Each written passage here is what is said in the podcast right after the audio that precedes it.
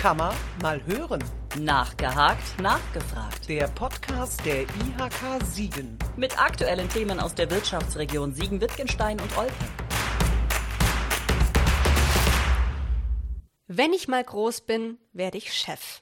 Ich kann mir vorstellen, dass viele Kinder diesen Berufswunsch äußern, weil schließlich hat man dann ja allen anderen was zu sagen. Wenn mit dem Alter dann aber bewusst wird, wie viel Verantwortung damit einhergeht und dass viele Chefs gewissermaßen nie Feierabend haben, dann werden sich das schon deutlich weniger für ihre Zukunft wünschen. Und damit haben wir hier bei Kann man mal hören, dem Podcast der IHK Siegen, schon eine gewisse Vorstellung davon, wie schwierig es sein muss für Unternehmer in Siegen, Wittgenstein und Olpe, Nachfolger zu finden. Vor allem, wenn es kein familiengeführtes Unternehmen ist und in der Verwandtschaft plötzlich keiner übernehmen will. Ich bin Kim Miriam Jutt und ich habe mir zu diesem Thema heute gleich zwei Gäste eingeladen. Bei mir sitzt einmal Thomas Schröder von der Sparkasse Siegen. Herzlich willkommen. Hallo. Sie beraten Unternehmer zum Thema Nachfolge, wenn sie noch niemanden gefunden haben, der die Geschäfte übernimmt und wenn es soweit ist, zu allen äh, Fragen, die die Nachfolge so mit sich bringt.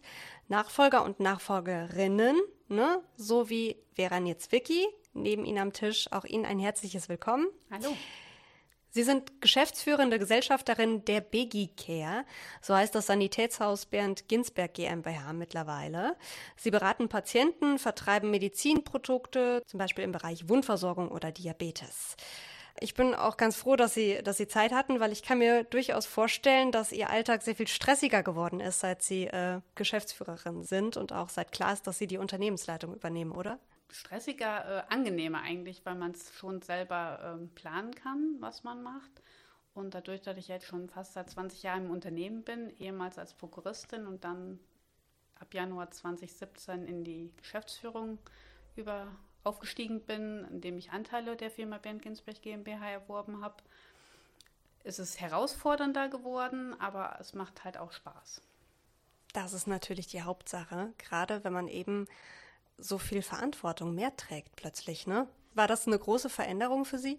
Nee, also die Verantwortung, da habe ich mich eigentlich nie vorgescheut, zumal ich ja, wie gesagt, vorher als Prokuristin auch schon mit in der Verantwortung war. Ähm, mir ist halt einfach wichtig, noch mehr äh, mitzugestalten, als das vorher möglich war. Wie sind Sie denn in das Unternehmen eigentlich reingekommen? Ähm, also ich habe mit dem Ben Ginsberg zusammen im vorherigen Unternehmen schon gearbeitet, da habe ich meine Ausbildung gemacht. Ähm, er war da Prokurist dann sind wir zusammen zum anderen Unternehmen gewechselt und dann in 2002 ist er in die Selbstständigkeit, ich in den Mutterschutz und bin dann ein paar Monate später ins Unternehmen erst als Minijobberin eingestiegen und dann immer weiter aufgebaut bis halt bis heute. Ja, also Sie haben halt schon eine ganz lange intensive dann eben Beziehung zueinander gehabt, dann eben auch ein Vertrauensverhältnis. Das war wahrscheinlich bei der, bei der Übernahme sehr hilfreich, oder? Ja, das war die Grundvoraussetzung. Wirklich das Vertrauensverhältnis, dass wir halt seit Jahren schon immer zusammen, eng zusammengearbeitet haben, uns immer ausgetauscht haben. Ähm, das hätte ich beim fremden Unternehmen so, wäre ich dann nicht eingestiegen. Herr Schröder, ist das ein, ein, klassisches Beispiel für eine Unternehmensnachfolge bei uns in der Region oder ist das äh, außergewöhnlich, dass man sich dann schon so lange kennt? Das ist ein außergewöhnlich gutes Beispiel aus meiner Sicht für die Unternehmensnachfolge, weil die Unternehmensnachfolge in sehr vielen Fällen erst kurz vor dem wirklichen Schritt aus dem aktiven Arbeitsleben äh, angegangen wird und sich dann auch oftmals von Unternehmerinnen und Unternehmern dann auch die Gedanken gemacht werden, wer kann denn mal äh, meine Gesellschaftsanteile übernehmen und auch meine Verantwortung übernehmen.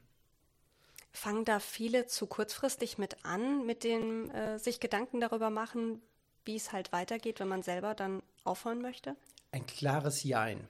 Ähm, das ist ähm, von bis von ähm, äh, aus meiner Erfahrung, Beratungserfahrung heraus, von, ich sag mal so acht bis zehn Jahre vor dem geplanten Wechsel, was ein guter Zeitraum ist. Also so fünf bis acht Jahre vorher äh, empfehle ich es absolut, sich mit diesem Gedanken, mit diesem Thema auseinanderzusetzen und zwar aktiv auseinanderzusetzen und auch das Unternehmen übergabefähig zu machen und einen Nachfolger, eine Nachfolgerin ähm, heranzuführen an die Verantwortung und an die Tätigkeiten. Ähm, das ist oftmals auch damit verbunden, noch zusätzliches Personal aufzubauen, weil da ja, ja mehr als nur ein ganz normaler Angestellter dann irgendwann in Rente geht oder aus dem Unternehmen ausscheidet, sondern der Alltag eines Unternehmers ist meist mehr als nur eine 40-Stunden-Woche. Bei der Unternehmensnachfolge geht es halt bis hin zu Unternehmern, die sagen, na, zum 1. Januar des nächsten Jahres möchte ich gerne äh, den Schlüssel abgegeben haben wir haben noch drei oder sechs Monate Zeit, was sehr, sehr sportlich ist und in der Regel meist nur die zweitbeste Lösung hinterher hervorbringt. Also das kann ich eigentlich nur bestätigen. Der Bernd Ginsberg hat auch, also zehn Jahre vorher, wo er gesagt hat, irgendwann will ich mal in Ruhestand gehen, hat er angefangen, wirklich, dass wir uns unterhalten haben über die Unternehmensnachfolge. Also das kann ich auch nur bestätigen. Ein Schnellschuss ist da definitiv nicht die richtige Wahl. Ja, weil wie Sie schon gesagt haben, da müssen ja auch so Chefkompetenzen erstmal weitergegeben werden. Das braucht ja ganz viel, ganz viel Zeit, nicht nur dem Nachfolger das zu vermitteln, sondern vielleicht auch verschiedene Aufgaben und Verantwortungen äh, zu verteilen, oder? Genau, also es ist ein sehr vielschichtiges Thema. Es ist äh, zum einen natürlich das Thema, wer kann die Verantwortung übernehmen, wer kann die Rolle des Gesellschafter, Geschäftsführers übernehmen. Zum Zweiten, wer kann die Gesellschaftsanteile erwerben, geschenkt bekommen, wie auch immer. Ähm, und auf der privaten Seite des Unternehmers eben auch die Frage, wann kann ich mir es leisten, in Rente zu gehen und wie viel Geld, wie viel Vermögen benötige ich denn noch, zum Beispiel aus einem Unternehmensverkauf heraus, damit ich und meine Familie versorgt sind. Und das sind eben diese verschiedenen Themen, die zusammengebracht werden müssen. Und dann noch hierbei gerade außer Acht gelassen, eben die unternehmerischen Themen. Also ähm, gibt es vielleicht noch Dinge in der Bilanz, die bereinigt werden müssen, damit das Unternehmen überhaupt übergabefähig ist. Zum Beispiel Pensionsrückstellungen, die gebildet wurden, oder eine Betriebsimmobilie oder ein äh, oder Vermögen, was in der Bilanz ist oder im Unternehmen ist, was aber nicht wirklich dem betrieblichen Vermögen zuzurechnen ist. Ein Privatwagen zum Beispiel oder irgendein Grundstück oder eine Immobilie, die eigentlich gar nicht dem operativen Geschäftsbetrieb dient. Ja, Sie haben eben schon von Anteilen gesprochen, von Unternehmensanteilen. Da kommt einem spontan so die Frage auf, kann ich eigentlich nur Unternehmensnachfolger sein, wenn ich äh, es mir leisten kann, mir einen Anteil von einem Unternehmen zu kaufen? Oder gibt es da Modelle, das irgendwie anders zu regeln? Ich meine, man ist ja eigentlich dann nicht von heute auf morgen bei sich selbst beschäftigt, ne? In der Regel ist man nicht von heute auf morgen bei sich selbst beschäftigt. Ja, es gibt verschiedenste Modelle und das äh, ist immer abhängig äh, einmal von dem Verkäufer, also von dem Abgebenden, ähm, von dem, was er denn auch benötigt oder auch haben will oder haben muss fürs Unternehmen. Auf der anderen Seite natürlich der Finanzkraft des Übernehmenden und, äh, und die, die unternehmerischen Rahmenbedingungen. Also kann der Übernehmer, Übernehmende ähm, sich ja eine Finanzierung zum Beispiel überhaupt leisten oder bekomme ich äh, so einen Betrag überhaupt gestemmt? Und deswegen gilt es auch frühzeitig, diese Themen zu besprechen und zu platzieren wenn ich zu einer sehr ungünstigen Zeit ähm, das Unternehmen angeboten bekomme von meinem Chef ähm, oder Kollegen ähm, und ich gerade vielleicht verheiratet bin, Kinder bekommen habe und gebaut habe, dann ist die Finanzkraft oftmals nicht ganz so groß. Und von daher, es gibt verschiedenste äh, Varianten, verschiedenste Lösungsmöglichkeiten, äh, ob es im Kauf ist, ob es nur ein Teilkauf ist und dass vielleicht die Unternehmerfamilie weiterhin, die abgebende Familie weiterhin Gesellschaftsanteile behält und schließlich die Geschäftsführung wechselt oder ähm, auch der Verkauf an Finanzinvestoren, wo dann der neue Chef, Geschäftsführer vielleicht Minderheitsbeteiligter ist. Also da gibt es nicht die Standardantwort oder die Standardlösung, sondern äh, das ist bunt und individuell, jede hm. Lösung. Und muss genau passend auf die beteiligten Personen und handelnden Personen sein. Haben Sie da sehr schnell Ihren Weg gefunden, Frau Nitzwicki? War das schnell klar, wie das bei, bei Ihnen funktioniert? Nee, schnell klar war es nicht, weil ich war auch in der Situation, zwar nicht ganz frisch verheiratet, aber schon auch äh, ein Kind gebaut. Ähm, da ist natürlich die Perspektive oder der finanzielle Rahmen schon ein ganz anderer. Da hat man jetzt nicht, äh, wenn ich gerade im Lotto gewonnen habe, das Glück hatte ich leider nicht, ähm, nicht die Möglichkeiten. Da muss man wirklich äh, sich beraten und das habe ich auch getan. Also ich bin damals bei der IHK auch gewesen, bei der Gründungsberatung und äh, bei Förderberatung bin ich gewesen, bei Banken bin ich gewesen, bei KfW-Beratungsgesprächen. Also wirklich so ein ganzes Potpourri an Möglichkeiten habe ich mich, äh, also habe ich mich mit beschäftigt, um dann hinterher für mich die Lösung zu finden und die dann auch umgesetzt. Und da bin ich auch heute noch froh, dass ich das damals so gemacht habe und dass das für mich der richtige Weg war. Ich würde aber gerne noch kurz einlenken, was noch bei der Unternehmensnachfolge ganz wichtig ist. Je früher man das macht, das war mir auch ganz wichtig, die Mitarbeiter mitzunehmen. Weil wenn man da so einen Schnellschuss macht und dann ist innerhalb von sechs Monaten auf einmal ein komplett neuer Chef da oder Chefin da und die Mitarbeiter sind überhaupt nicht mitgenommen worden, das glaube ich ist auch für kein Unternehmen dann nachträglich gesund, wenn die Mitarbeiter weglaufen, weil sie nicht wissen, was mit ihnen passiert. Absolut, kann ich Ihnen nur zustimmen. Mhm. Ja, es gilt zur richtigen Zeit die, die Beteiligten auch mit ins Boot zu holen. Vielleicht nicht bei den ersten Gedanken, aber dann frühzeitig den Mitarbeitern zu zeigen und, und auch offen zu kommunizieren, wie der Plan ist. Einmal, dass es auch weitergeht, weil auch die Mitarbeiter sehen ja, unser Chef, Chefin mhm. ähm, ist jetzt vielleicht Anfang, Mitte 60 und machen sich natürlich Gedanken, wie geht es denn dann weiter mit, mit der Firma, aber auch dann mit mir persönlich. Und den Mitarbeitern da eine Perspektive zu zeigen, dass es weitergeht im Unternehmen und auch dem Nachfolger, der Nachfolgerin eben die Möglichkeit zu geben, Vertrauen aufzubauen gegenüber den Mitarbeitern. Eine Frage, die ich mir gestellt habe, grundsätzlich und ja schon seit Jahren leidet unsere Wirtschaft ja unter einem massiven und sich immer weiter verschärfenden Fachkräftemangel. Ähm, gilt das eigentlich auch für Unternehmensnachfolger? Sind die auch so selten geworden oder findet sich eigentlich immer jemand, der Chef sein will? Es findet sich immer weniger jemand, für die Rolle des Chefs und der auch das Risiko und die Verantwortung übernehmen möchte. Ähm, das hat sich in den letzten Jahren nochmal deutlich erhöht, äh, dass, dass einfach keine Nachfolger gefunden werden. Und wenn wir in die nahe Zukunft schauen, werden halt immer mehr Unternehmen Nachfolger suchen und es gibt immer weniger die Interesse daran haben, ein Unternehmen zu übernehmen. Von daher sehe ich das für unsere Wirtschaft und auch gerade für, für unsere Region als äh, eines der wesentlichsten Themen in den nächsten drei bis fünf Jahren, die auf uns zukommen. Und ähm, welche Branchen können Sie das einschätzen, welche Branchen das äh, speziell hier bei uns in Siegen, Wittgenstein und Olpe betrifft?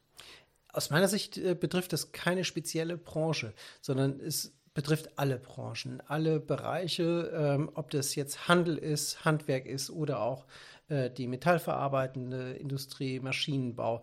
In allen Bereichen äh, ist das so, äh, dass immer weniger nachfolgebereite, aber auch teilweise auch fähige äh, in den Startlöchern stehen.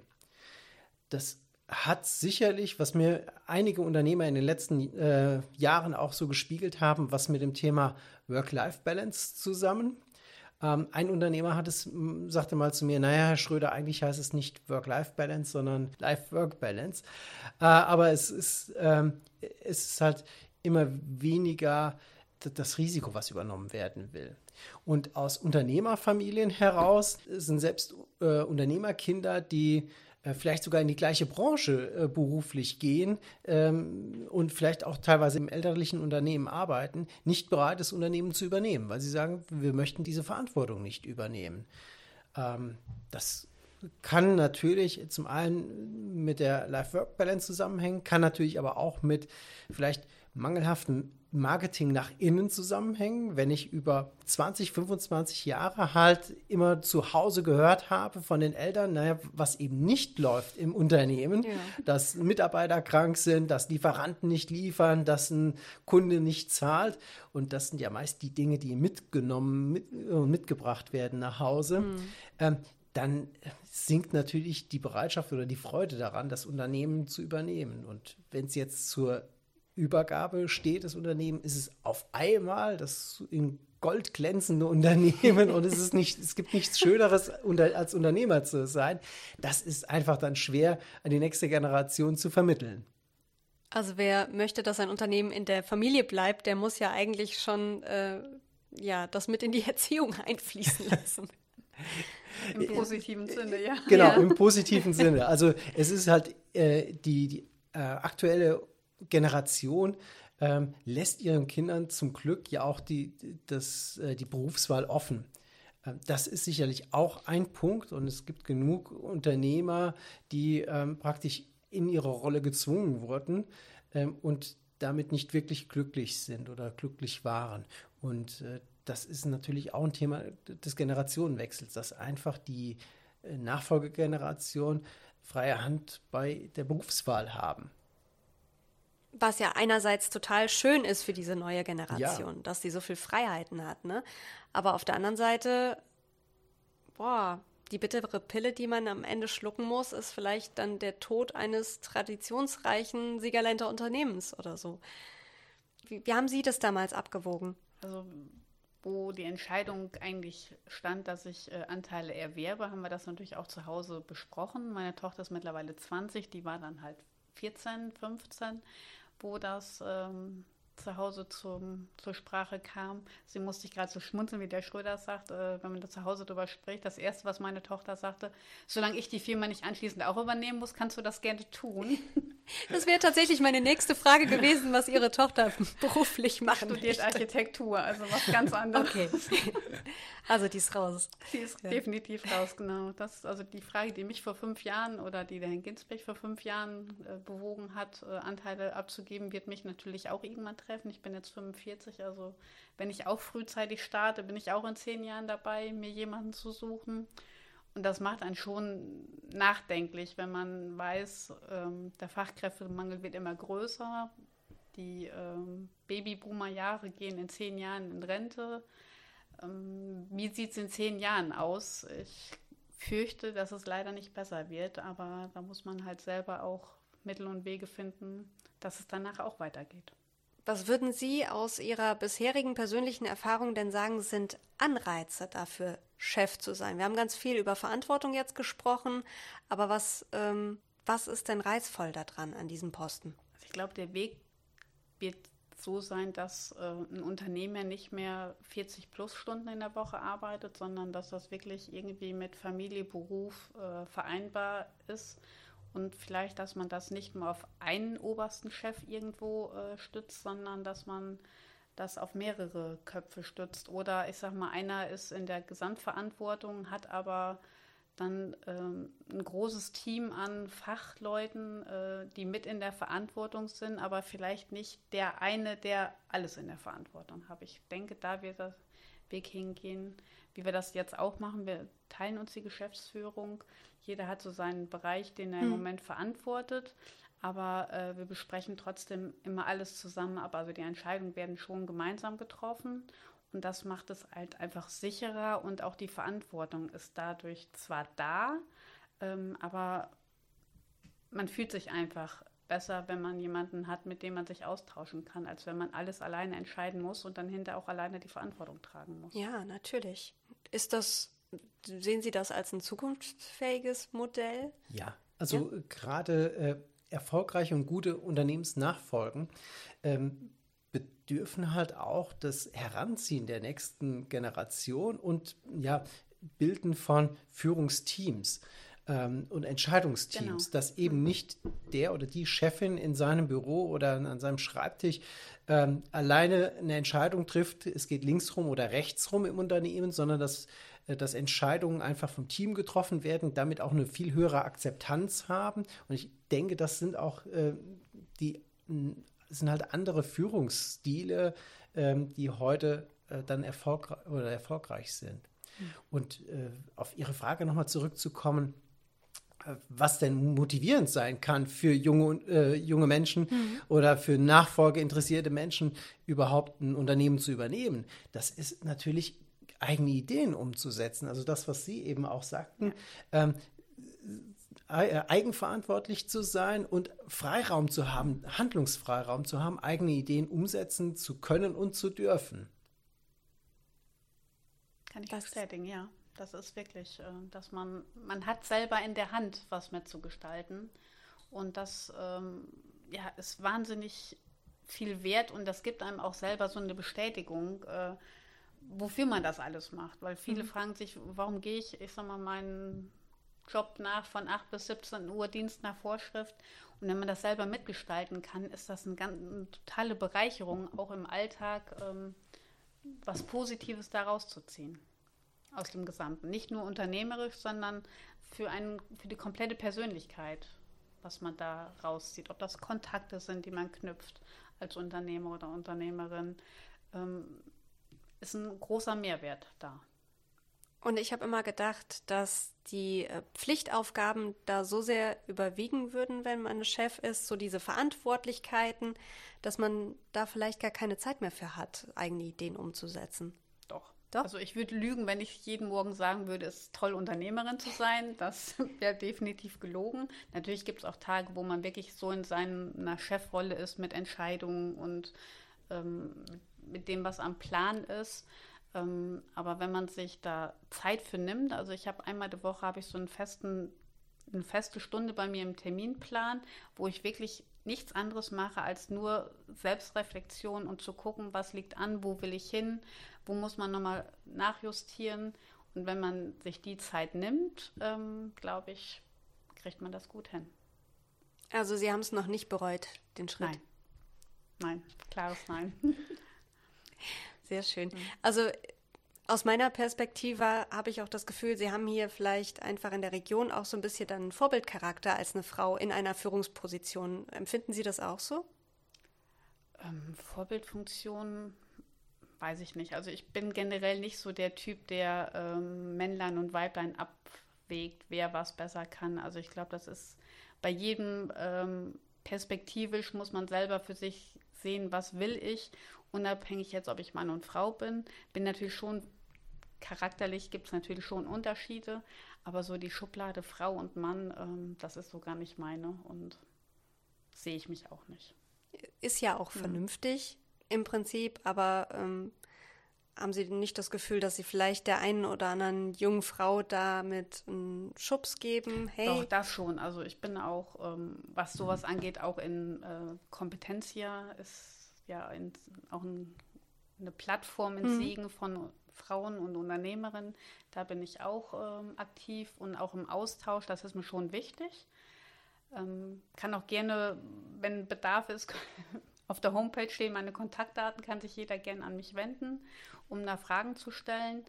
Wenn ich da als Vorbild fungieren kann, sehr gerne. Macht dann natürlich auch ein bisschen stolz, aber das ist jetzt nicht der Fokus, den ich da jetzt legen würde aber kommt wahrscheinlich auch vielen äh, anderen Unternehmen zugute, wenn sich mehr Frauen dann eben auch eine Führungsposition zutrauen, oder?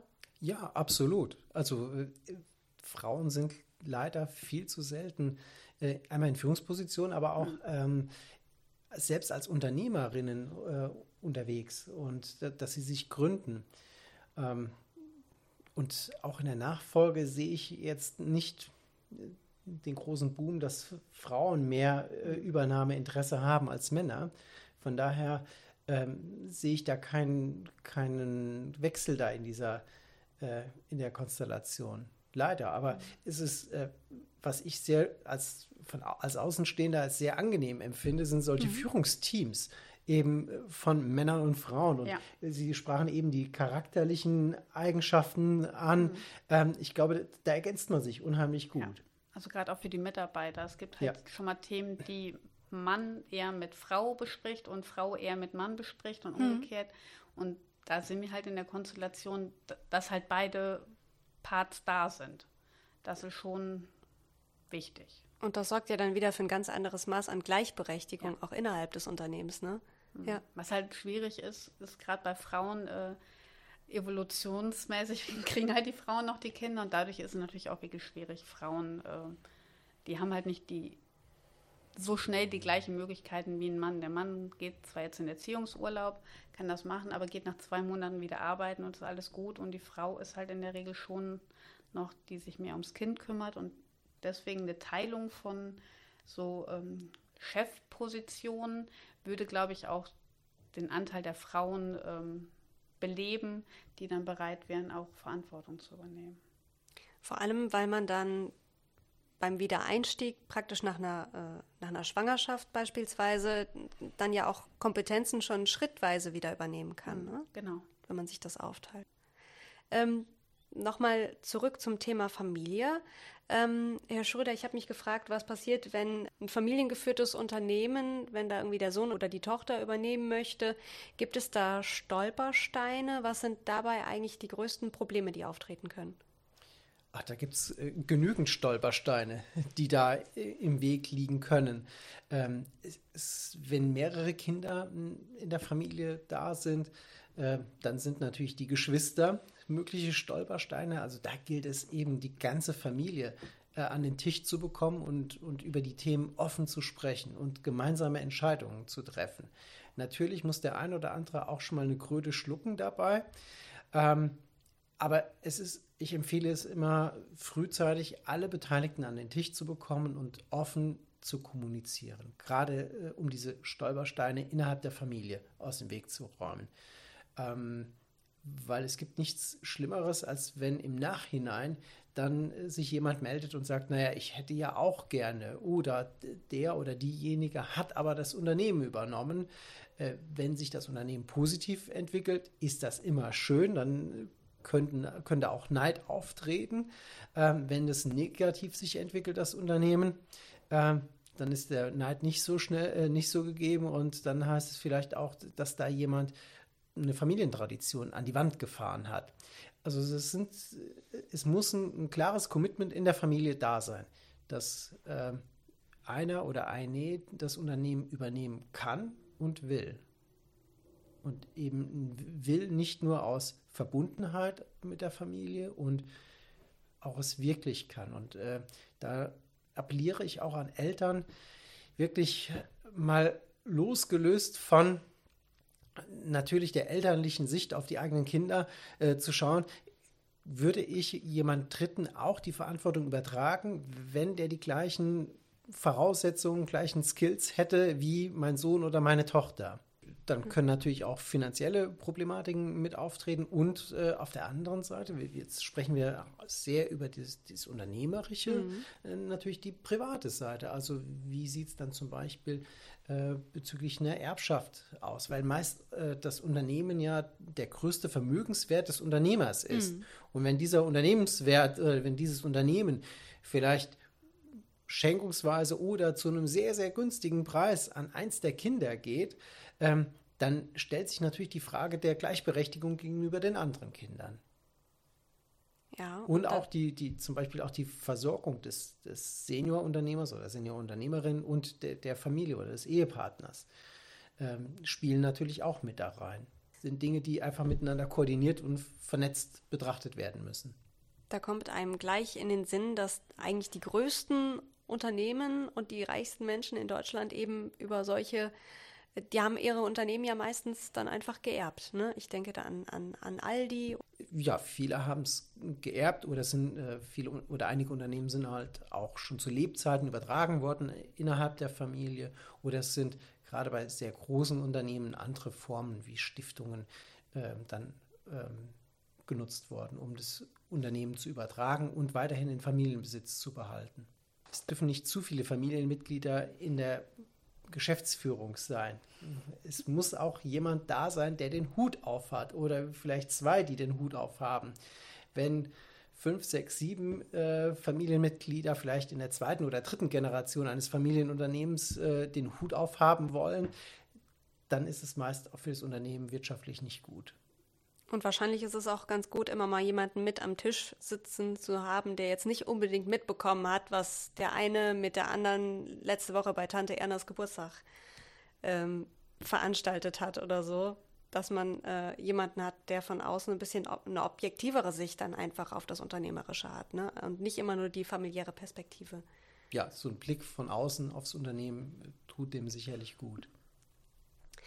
Gibt es eigentlich den richtigen Moment für den Seniorchef, sich zurückzuziehen? Wenn man eben schon gesagt, die Unternehmensnachfolge an sich bedarf schon einigen Jahren Vorbereitung. Aber jetzt so vom, vom Alter her, gibt es den richtigen Moment oder ist das bei jedem anders? Das ist bei jedem anders. Und es gibt auch nicht genau den Zeitpunkt, wo dann äh, der Unternehmer von 100 auf 0 geht, sondern es ist ein schleichender Prozess. Es ist im Vorfeld ein schleichender Prozess, wo Verantwortung an die nächste Unternehmergeneration weitergegeben wird, wo dann aber auch der Unternehmer vielleicht oder die Unternehmerin auch ein Stück weit vielleicht mal Arbeitszeit reduziert und, und Engagement reduziert, damit eben ähm, jemand, der aus einer 80-Stunden-Woche kommt und von heute auf morgen dann eine Nullstundenwoche hat, auch nicht tief fällt. Und es gilt auch, ähm, und das ist ähm, ein heikles Thema für einige auch, ähm, zu wissen, was kommt denn nach meiner aktiven Zeit im Unternehmen? Womit fülle ich denn jetzt meine Zeit? Und zwar sinnvoll, sinnstiftend. Haben Sie sich denn jetzt eigentlich auch schon Gedanken über Ihre eigene Nachfolge gemacht, Frau Nitzwicki? Wie gesagt, also ähm, man denkt schon drüber nach, wenn das jetzt schon so schwierig ist, wie wird es dann in 10, 15 Jahren werden? Punkt. Also viel mehr noch nicht. Weil ich glaube, das wäre jetzt auch äh, zu viel Zeit und äh, Nerven, die man jetzt dabei lassen würde, jetzt schon zu überlegen, was wird in 10, 15 Jahren sein, weil was dann ist, wissen wir nicht. Also ich glaube, die letzten zwei, drei Jahre haben uns schon gelehrt, dass äh, wenig planbar ist und äh, ich werde dann, wenn ich für mich denke, vielleicht in 10, 15 Jahren, also 10 Jahren denke ich mal, ähm, gucken, welche Möglichkeiten es dann gibt und mich dann äh, damit auseinandersetzen. Ich dachte nur, manchmal ähm, hat man ja irgendwie in den eigenen Reihen schon den ein oder anderen jungen, ambitionierten Menschen, der ähm, sich so im Unternehmen einbringt, dass man sich denkt, so, boah, wenn er so weitermacht, dann hat er irgendwann echt das Zeug dazu. Das ist jetzt schwierig zu beantworten. Ähm, das Team, was wir haben, das ist ähm, von jung bis ähm, mein Alter, würde ich sagen. Ähm, alles dabei. Ähm, aber die Gespräche sind in diese Richtung noch nie gewesen, dass da jetzt jemand äh, ambitioniert ist, auch mit in die Unternehmensnachfolge reinzugehen. Zumal, weil wir den ersten Schritt ja noch gar nicht abgeschlossen haben. Was dann in zehn Jahren äh, ist, lasse ich einfach auf hm. mich zukommen. Das ist sicherlich auch sehr, sehr früh und ein sehr tiefer Blick in die Glaskugel, heute schon damit zu beginnen. Selbst äh, fünf bis acht Jahre vorher äh, ist es auch nicht der Nachfolgeweg, den ich da bestimmen kann, sondern äh, mir ist es immer wichtig, dann Optionen zu schaffen. Weil es kann auf, in, auf diesem Weg dieser fünf bis acht Jahre auch immer noch viel passieren. Also der, der oder die auserkorene Nachfolgerin äh, springt vielleicht ab und sagt, na, ich habe vielleicht woanders ein anderes Jobangebot, ich möchte vielleicht doch diese Verantwortung nicht übernehmen.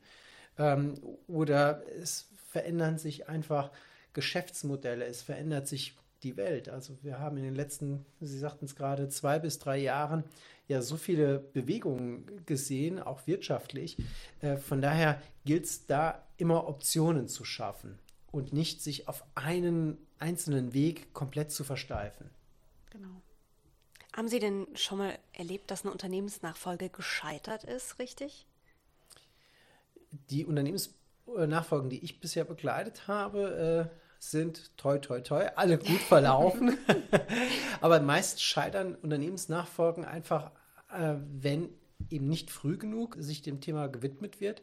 Ähm, zum Zweiten einfach auch das Thema nicht mit der notwendigen Priorisierung bearbeitet wird und meine Empfehlung ist es auch immer, externe Hilfe, Beratung mit in, ins äh, Boot zu holen bei diesem Prozess, weil die Unternehmensnachfolge in der Regel ein einmaliger, vielleicht auch ein zweimaliger Prozess ist, den, den ich mitmache als Unternehmer, Unternehmerin.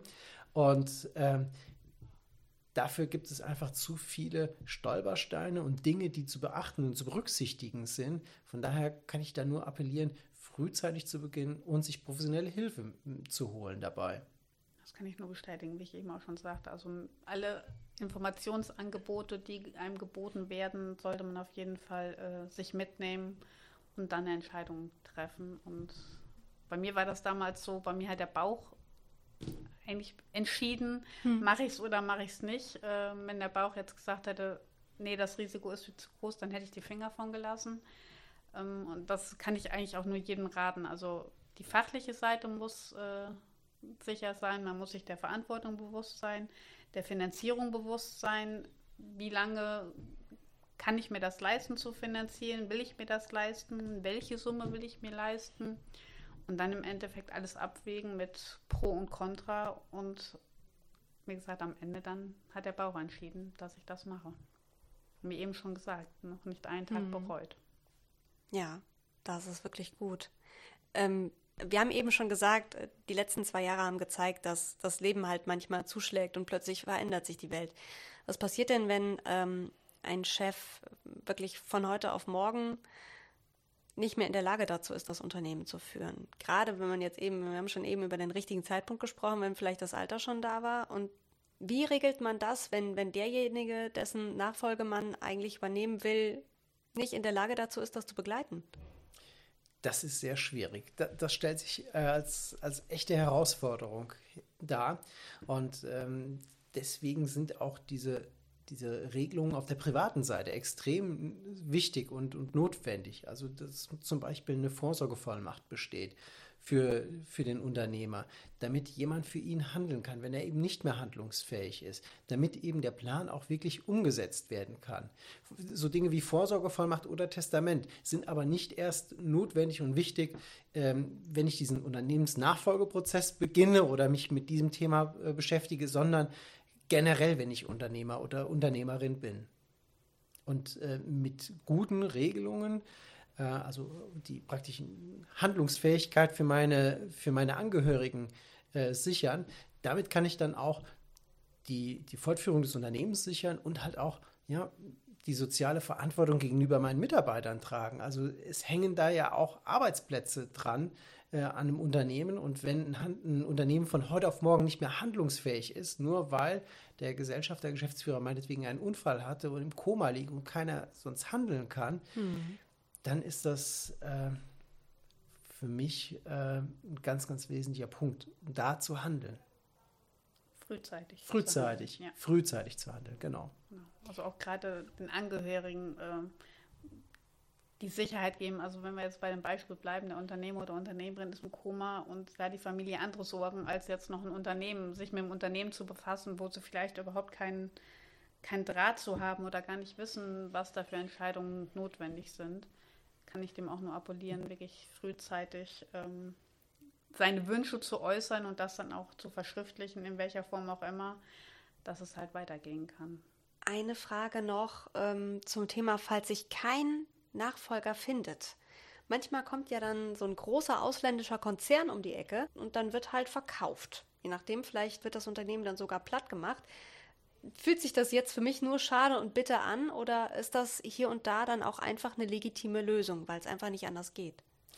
Also ein Verkauf an, an ein ausländisches Unternehmen oder an einen Finanzinvestor verbinden viele Menschen eben, wie Sie es gerade beschrieben haben, damit, dass das Unternehmen nicht mehr lange bestehen bleibt oder der Standort nicht mehr lange äh, erhalten bleibt und dann geschlossen wird und die Mitarbeiter auf der Straße stehen.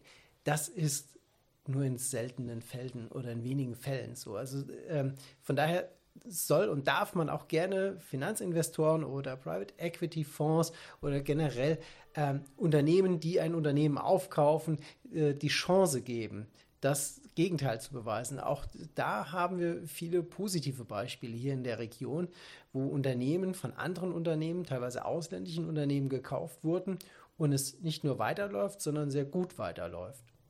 Also auch diesen Schritt, wenn eben kein Nachfolger, keine Nachfolgerin aus, aus der Familie, aus den eigenen Reihen, aus dem Unternehmen heraus gefunden werden oder ein, ein, äh, auch eine Einzelperson oder vielleicht eine kleine Personengruppe gefunden wird, ist ein Verkauf an ein anderes Unternehmen auch mit zu berücksichtigen und eine Option. Ich sagte eben, es gilt, sich Optionen zu schaffen.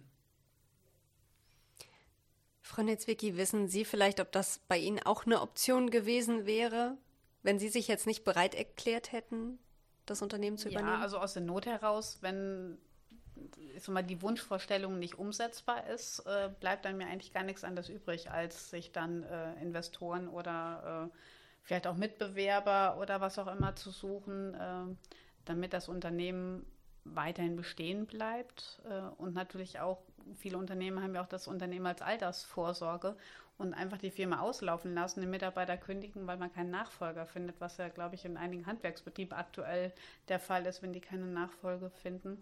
Glaube ich, das wäre der schlechteste Plan. Mhm. Ähm, Plan A wäre das für mich auch nicht, aber Plan C oder D, wenn ich dann auch keinen Nachfolger finden würde, wäre das auf jeden Fall auch eine Option. Ich meine, wenn die, äh, die Zahl der negativen Beispiele tatsächlich so gering ist, wie Sie sagen, dann. Ja, man sieht natürlich immer nur die negativen Beispiele, weil die dann auch vielleicht durch die Presse gehen oder weil man es irgendwo im, im Freundesbekanntenkreis mitbekommt. Aber es gibt auch viele positive Beispiele. Und natürlich ist es, wie Sie es gerade sagten, äh, manchmal auch eine finanzielle Notwendigkeit, ähm, dann an einen Finanzinvestor oder Investor generell zu, zu verkaufen. Ich würde gerne mit was Positivem schließen. Haben Sie noch ein Thema, über das Sie sprechen wollen, noch ein Anliegen? Ich freue mich, dass das Thema inzwischen aktiv angegangen wird, Unternehmensnachfolge. Und dass ich gerade bei der Generation 55 plus ein sehr offene äh, Gesprächspartner habe zu diesem Thema. Und ich oftmals wahrnehme, dass diejenigen sagen, naja, mir fehlt da einfach nur so ein Ansatz, damit ich das jetzt umsetzen kann. Mhm.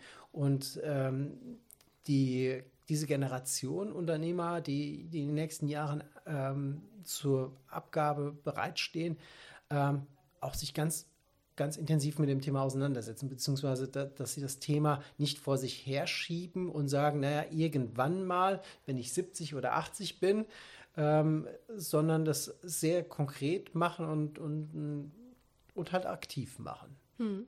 Also da findet offenbar auch eine Art Generationenwechsel im ja, Kopf statt. Absolut. Ja. So empfinde ich das, ja. ja.